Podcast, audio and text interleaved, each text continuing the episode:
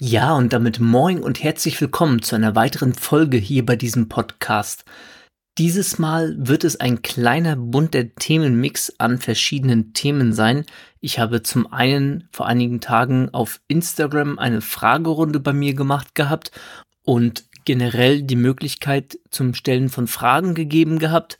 Und dann habe ich in verschiedenen Plattformen und Formaten in letzter Zeit auch natürlich Fragerunden beobachtet bzw. mitbekommen, was dort teilweise für Fragen angeführt wurden und ohne irgendwie Bezug auf die Antworten von denjenigen zu nehmen, möchte ich einfach mal an dieser Stelle meinen Senf dazugeben, beziehungsweise fand die Fragen dann vielleicht entsprechend charmant genug, um das Ganze vielleicht aus meiner Sicht etwas einzuordnen.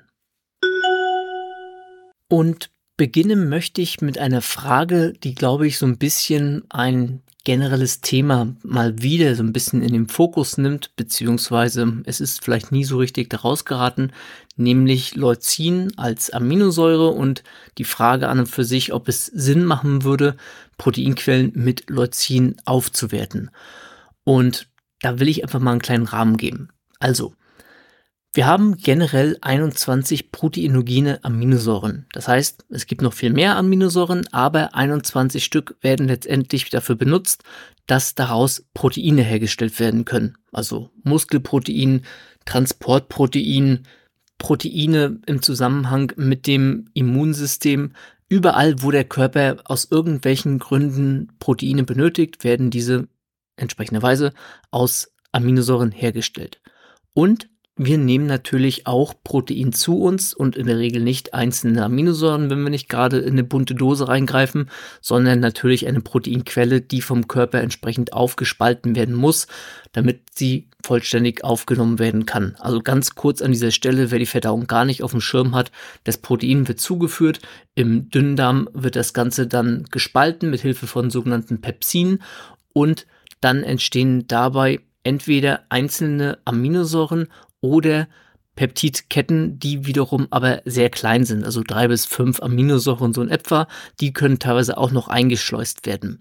Alles, was darüber hinaus größer ist, sollte normalerweise unter normalen Umständen nicht in größeren Mengen in unseren Körper gelangen. Ansonsten kann das entsprechend immunologische Reaktionen hervorrufen.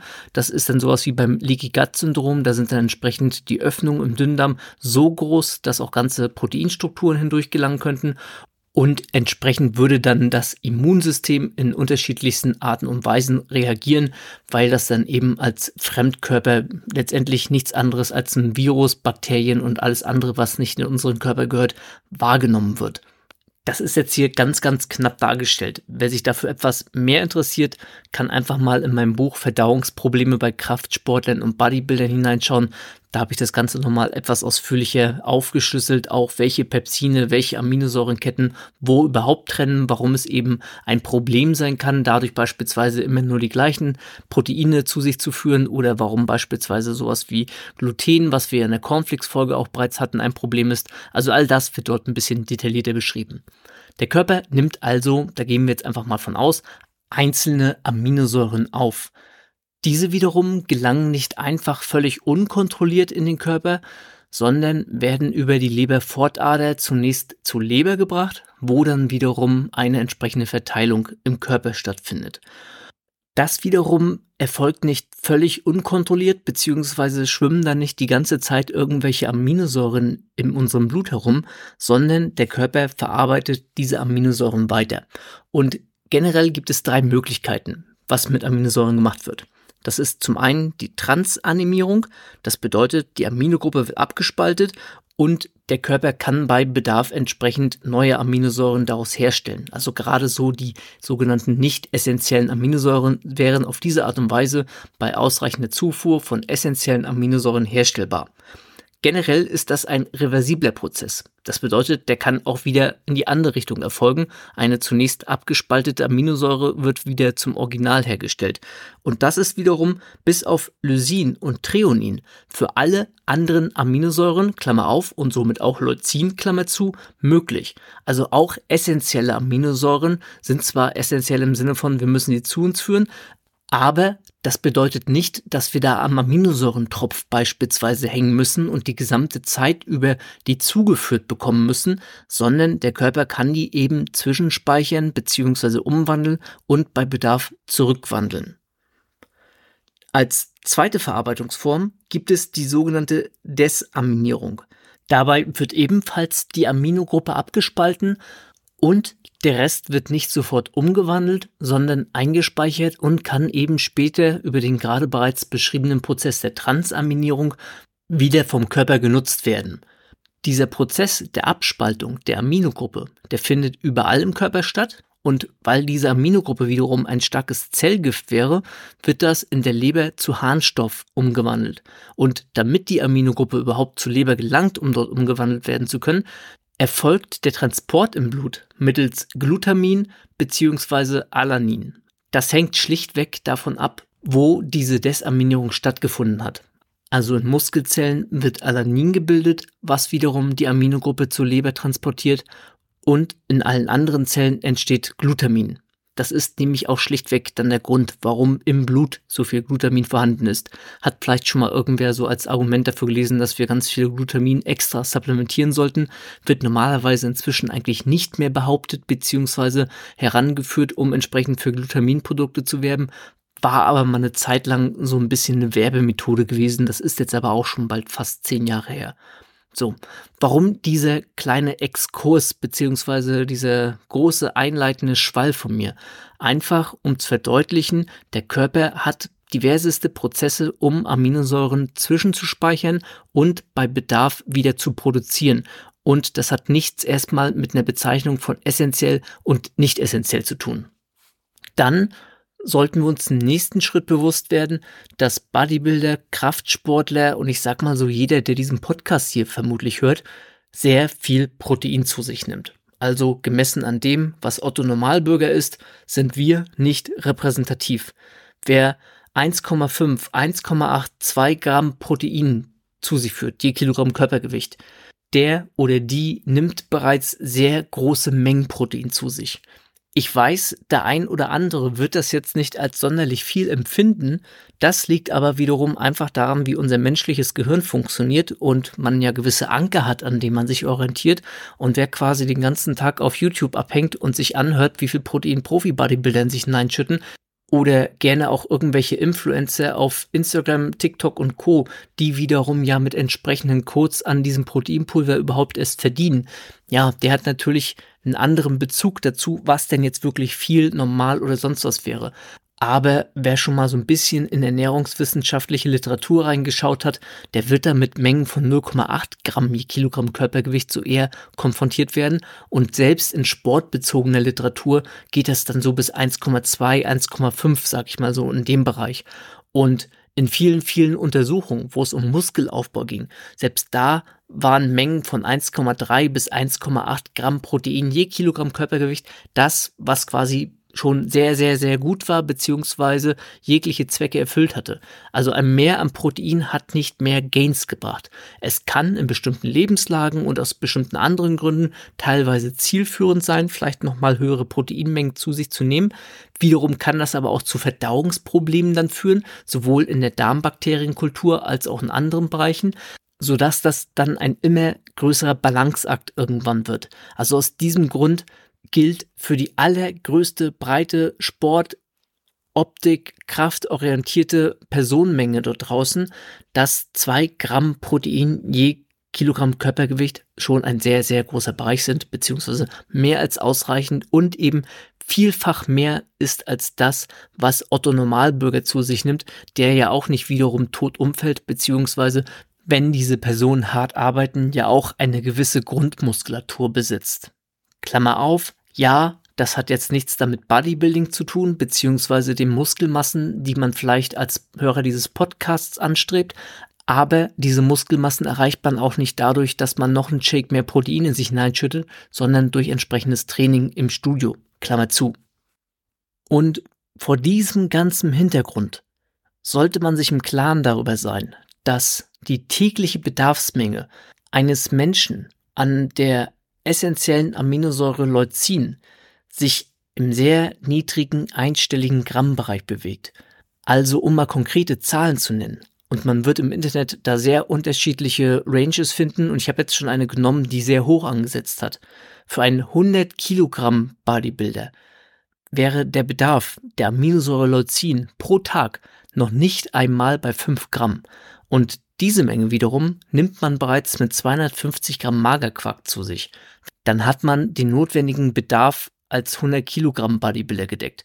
Selbst wenn wir da noch jetzt so einen Sicherheitsaufschlag von mal zwei raufpacken würden, wären wir immer noch bei Mengen, die jeder Sportler bei den innerhalb der Bodybuilding- und Fitnessblase üblichen Proteinmengen locker erreicht. Und jetzt wäre ja das typische Argument, dass durch Leucin die Proteinherstellung bzw. die Muskelproteinbildung im Körper angeregt wird.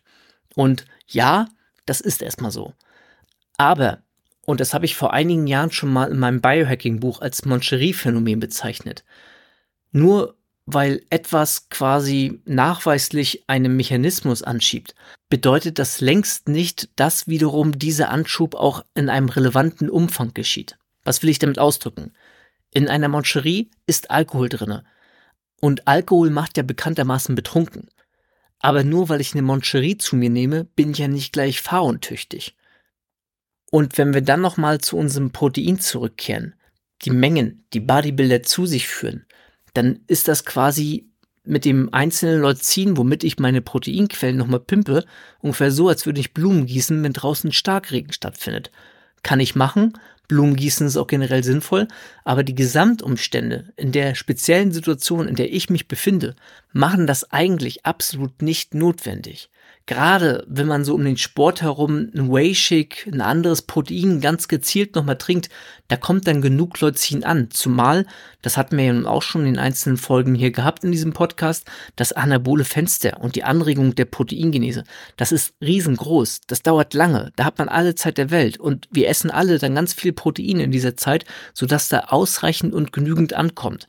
Und wenn jemand ausbleibende Gains hat, dann liegt das nicht daran, weil er zu wenig Leucinpulver in seine Proteinquellen schüttet, sondern weil einfach die entsprechenden Reize im Training nicht gesetzt werden, weil die Erholung nicht passt, weil man vielleicht von der Genetik her nicht so aufgestellt ist, dass man einen 50er Oberarm bekommen kann oder weil vielleicht sowas wie Schlaf das viel größere Problem ist. Und das sind in der Regel eigentlich Faktoren, gerade bei Leuten, die versuchen, ihr Glück in Supplementen zu finden, die deutlich stärker bearbeitet werden müssten. Also jetzt nicht die Genetik mit dem 50er Oberarm, sondern eben der Schlaf.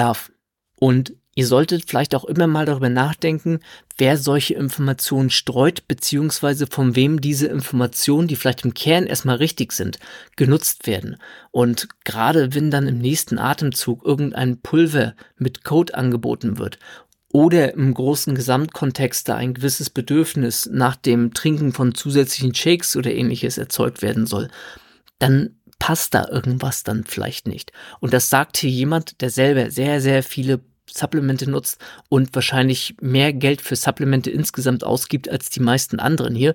Aber ganz ehrlich, ein einzelnes Leucinpulver, das muss sich niemand irgendwo raufschütten und insbesondere, das vielleicht nochmal an dieser Stelle betont, nutzt und kauft Supplemente immer an eurem individuellen Bedarf und nicht, weil das jemand gerade in der Kamera erzählt und euch ja anpreist, sag ich mal so, sondern informiert euch, was für euch im Einzelfall tatsächlich sinnvoll, zielführend und nutzenbringend ist und eben nicht nur in der Theorie auf einem Blatt Papier irgendwo mal erarbeitet wurde oder für super spezielle Zielgruppen beziehungsweise für Zielgruppen, denen ihr einfach schlichtweg nicht angehört. Sei es aufgrund der Tatsache, dass ihr gesund seid, sei es aufgrund der Tatsache, dass das nicht eurem Leib Lifestyle entspricht oder eben eurem Leistungsstand. Also, was bleibt unterm Strich? Bodybuilder, Fitnesssportler, die die üblichen Proteinmengen zu sich führen, die werden ausreichend Leucin aufnehmen. Ja, man darf gerne nach dem Training innerhalb so der ersten zwei, drei Stunden nochmal gezielt einen Proteinshake oder ein Hähnchen oder sonst irgendwas aufnehmen, um die entsprechenden Leucinmengen aufzunehmen. Aber bei den typischen Bodybuilding-Lebensmitteln, Fleisch, Milchprodukte, Proteinpulver, was wir eben in unserer Blase zu uns führen, das sind alles bereits Lebensmittel mit großen Leucinmengen. Und selbst beim Veganismus, wenn man da seine Proteinzufuhr erreicht und das nicht nur mit ein oder zwei Proteinquellen, auch da wird in der Regel ausreichend Leucin aufgenommen werden, da bin ich mir sicher. Natürlich kann man jetzt immer noch mal besondere Einzelfälle konstruieren, wo dann vielleicht doch das Ganze Sinn machen würde, aber ansonsten gilt für praktisch alle anderen mehr Leucin beziehungsweise eine extra Portion Leucin sorgt nicht für extra Gains. Dann eine Frage, die ich mir von einer Person des öffentlichen Lebens einfach mal herausgezogen habe, die dieser Person im Rahmen einer Fragerunde gestellt wurde, nämlich ob eine Kreatinsupplementierung die körpereigene Produktion einstellen würde. Und das ist ganz einfach zu beantworten, denn die Antwort lautet natürlich ja, der Körper stellt kein eigenes Kreatin mehr her, wenn ihm dies über Supplemente oder die Nahrung in ausreichenden Mengen zugeführt wird. Denn rein theoretisch, wer sehr viele große Mengen rotes Fleisch insbesondere oder auch einige Fischarten zu sich nimmt, der kann bereits ebenfalls vielleicht ausreichend Kreatin über die Nahrung aufnehmen und profitiert entsprechend auch gar nicht von einer zusätzlichen Supplementierung.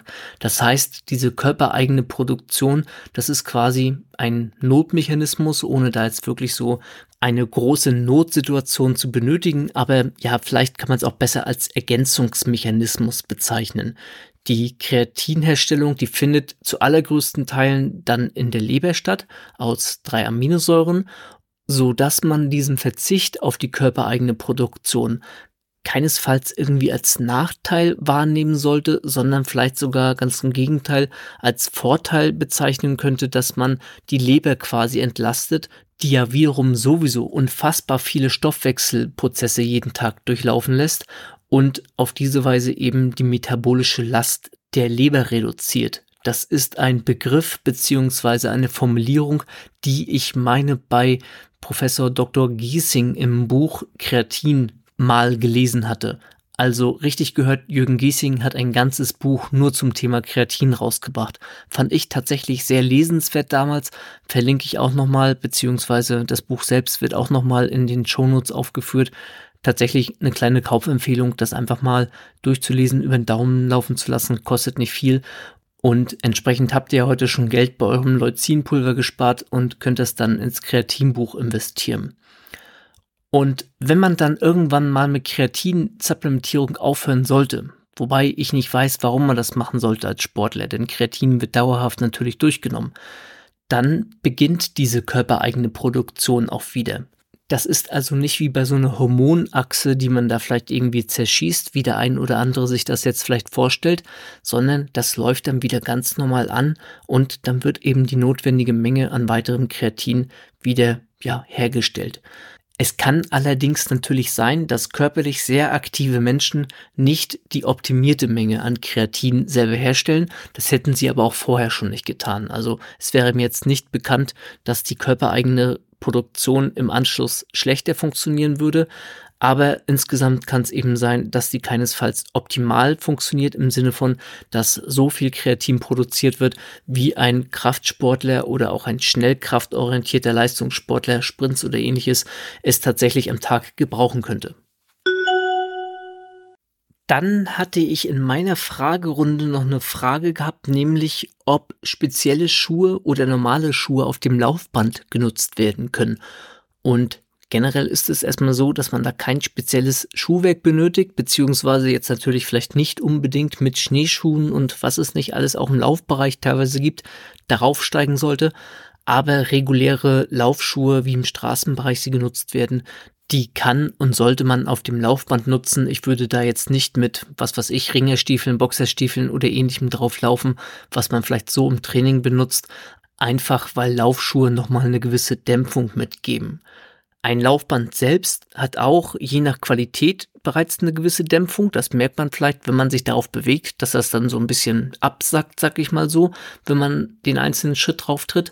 Das bietet nochmal einen gewissen Schutz vor entsprechenden Verletzungen beziehungsweise reduziert die Kräfte auf den passiven Bewegungsapparat. Das braucht uns jetzt im Detail nicht zu interessieren, beziehungsweise das nur so als einzelnen Gedanken. Und was vielleicht an diesem Punkt auch nochmal ganz interessant ist, beziehungsweise hier mal angesprochen werden kann, ist so diese ewige Diskussion, inwiefern Laufbandlaufen übertragbar wäre auf das Laufen draußen. Generell gilt natürlich, Work is Work. Das heißt, wenn ich meinen muskulären Apparat so weit benutze, dass er 20 Minuten am Stück laufen muss, dann fordert das auf dem Laufband ebenso wie draußen mein kardiovaskuläres System. Ich verbrenne Kalorien, ich muss meine Atmung trainieren. Da sind ganz viele Faktoren, die sind relativ ähnlich. Und dann gibt es vielleicht einzelne Faktoren, die sind ein bisschen anders, wie beispielsweise die muskuläre Beanspruchung, die draußen ein klein bisschen anders ist, aber jetzt auch nicht so immens, dass man sagen könnte, Laufen auf dem Laufband ist eine gänzlich andere Sportart und man sollte das auf gar keinen Fall tun. Ganz im Gegenteil ist es sogar so, dass wenn draußen beispielsweise sehr, sehr, sehr heiße Temperaturen oder man Probleme damit hat, auf der anderen Seite sehr, sehr, sehr kalte Temperaturen existieren, dass das Laufen auf dem Laufband einen deutlich besseren Trainingseffekt erzeugt, weil man eben seine tatsächliche Performance abrufen kann. Durch den Vorantrieb von dem Laufband. Und wir reden somit nicht von solchen Airrunnern, die es zum Teil so in CrossFit-Studios insbesondere gibt, die so gebogen sind, wo man aus eigener Muskelkraft heraus das Band antreibt. Aufgrund dieses Vortriebes, was ein Laufband normalerweise hat, ist man auf dem Laufband tendenziell ein klein bisschen schneller, als wenn man draußen laufen würde. Das wird teilweise damit ausgeglichen, dass man das Laufband um ein Prozent anheben lässt, ist dann immer noch nicht biomechanisch gesehen der exakt gleiche Bewegungsablauf wie draußen laufen, aber draußen laufen hat beispielsweise Vorteile wie frische Luft, wie Abwechslung, wie ein Fahrtwind, den man wahrnehmen kann und der sich durchaus positiv auswirken kann, wobei man letzteres auch ein bisschen mit einem Ventilator simulieren könnte, insbesondere im eigenen Homestudio, alles schon selber zu Hause gemacht mit meinem Laufband, sodass summa summarum das Ganze nicht eins zu eins übertragbar ist. Es ist beispielsweise natürlich auch deutlich einfacher, auf dem Laufband eine gewisse Pace standardmäßig zu halten und davon nicht abzuweichen, als es draußen der Fall ist. Aber unterm Strich wird jemand, der auf dem Laufband einen Marathon laufen kann, auch draußen einen Marathon laufen. Und wer auf dem Laufband einen Cooper-Test mit 3200 Metern läuft, der wird in der Regel auch draußen auf der Bahn in ähnliche Bereiche reinkommen können, wenn er sich entsprechend anstrengt. Insbesondere, wenn da dann vielleicht noch ein Wettkampfcharakter herrscht. Also insgesamt beides nicht unbedingt eins zu eins dasselbe, aber der Übertrageffekt ist groß genug und in Anführungsstrichen den Vorteil, den das Laufband bezüglich der Gesamtgeschwindigkeit bringt, der kann auch im Rahmen von so einer Tagesform beispielsweise sich aufwiegen, also dass man vielleicht mal schlechter oder besser drauf ist und dadurch eben diese Einheit leichter, schneller, besser, schwerer absolvieren kann. Ich hoffe, es ist verständlich, was ich gemeint habe.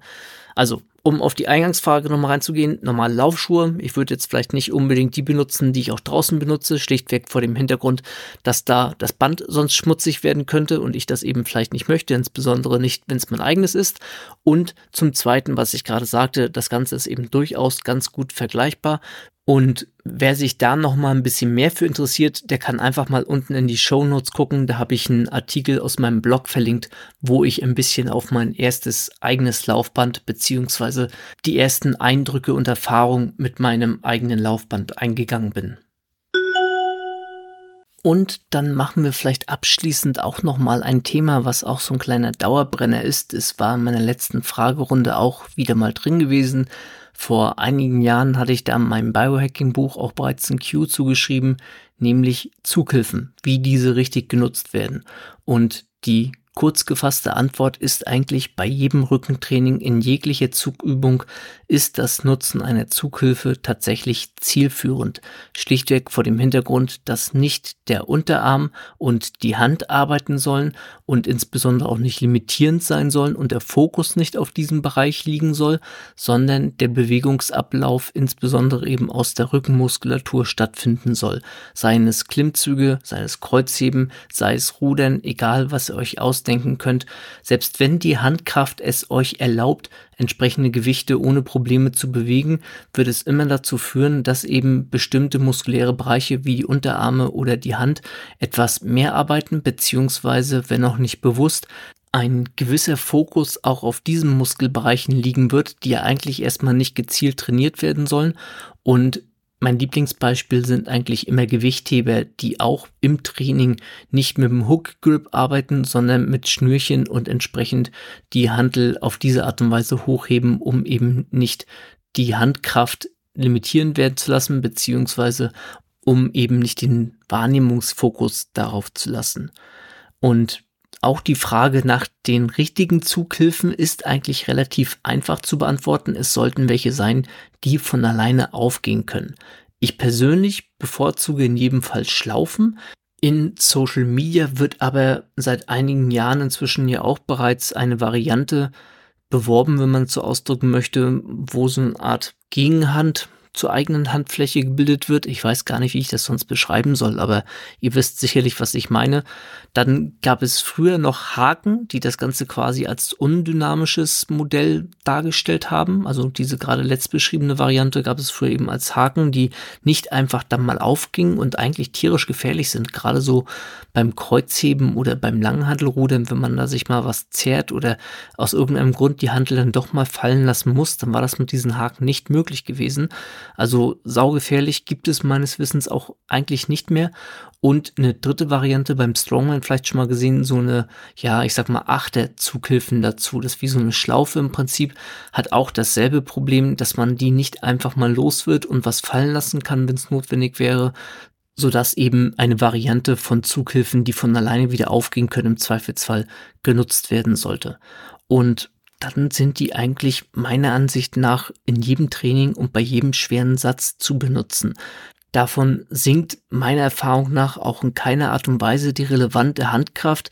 Das heißt, selbst Powerlifting-Wettkämpfe, wo dann eben im Kreuzheben Maximallasten bewegt werden sollten, waren mit Magnesia und im Zwiegriff und mit einer entsprechenden Hantel absolut gar kein Problem. Die haben ja auch nochmal ein bisschen mehr Grip, als es eigentlich so die meisten Studio-Hanteln haben so dass es da eigentlich keinen guten Grund gibt, auf Zughilfen zu verzichten, beziehungsweise die eben bei einem Rückentraining nicht zu benutzen.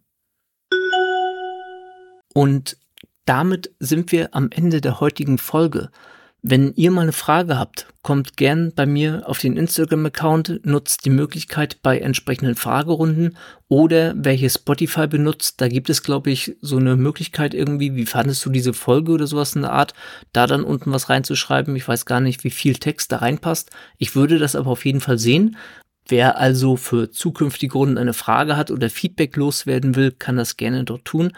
Ansonsten haben wir Halbzeit, das heißt, ja, so ein vier bis sechs Wochen werde ich mal schauen, inwiefern dieses Projekt tatsächlich weitergeführt wird. Und von daher lieben Dank an alle, die mir auf irgendwelchen Wegen eine nette Nachricht nochmal geschickt haben, die bei Spotify und bei Apple Podcasts eine 5-Sterne-Wertung dargelassen haben. Wenn auch ihr das entsprechende Bedürfnis habt und diesen Podcast weiter auch in Zukunft am Leben lassen wollt, dann setzt das gerne um. Und ansonsten bleibt mir eigentlich nur zu sagen, vielen Dank für eure Zeit, Vielen Dank für euren Support und bis zum nächsten Mal.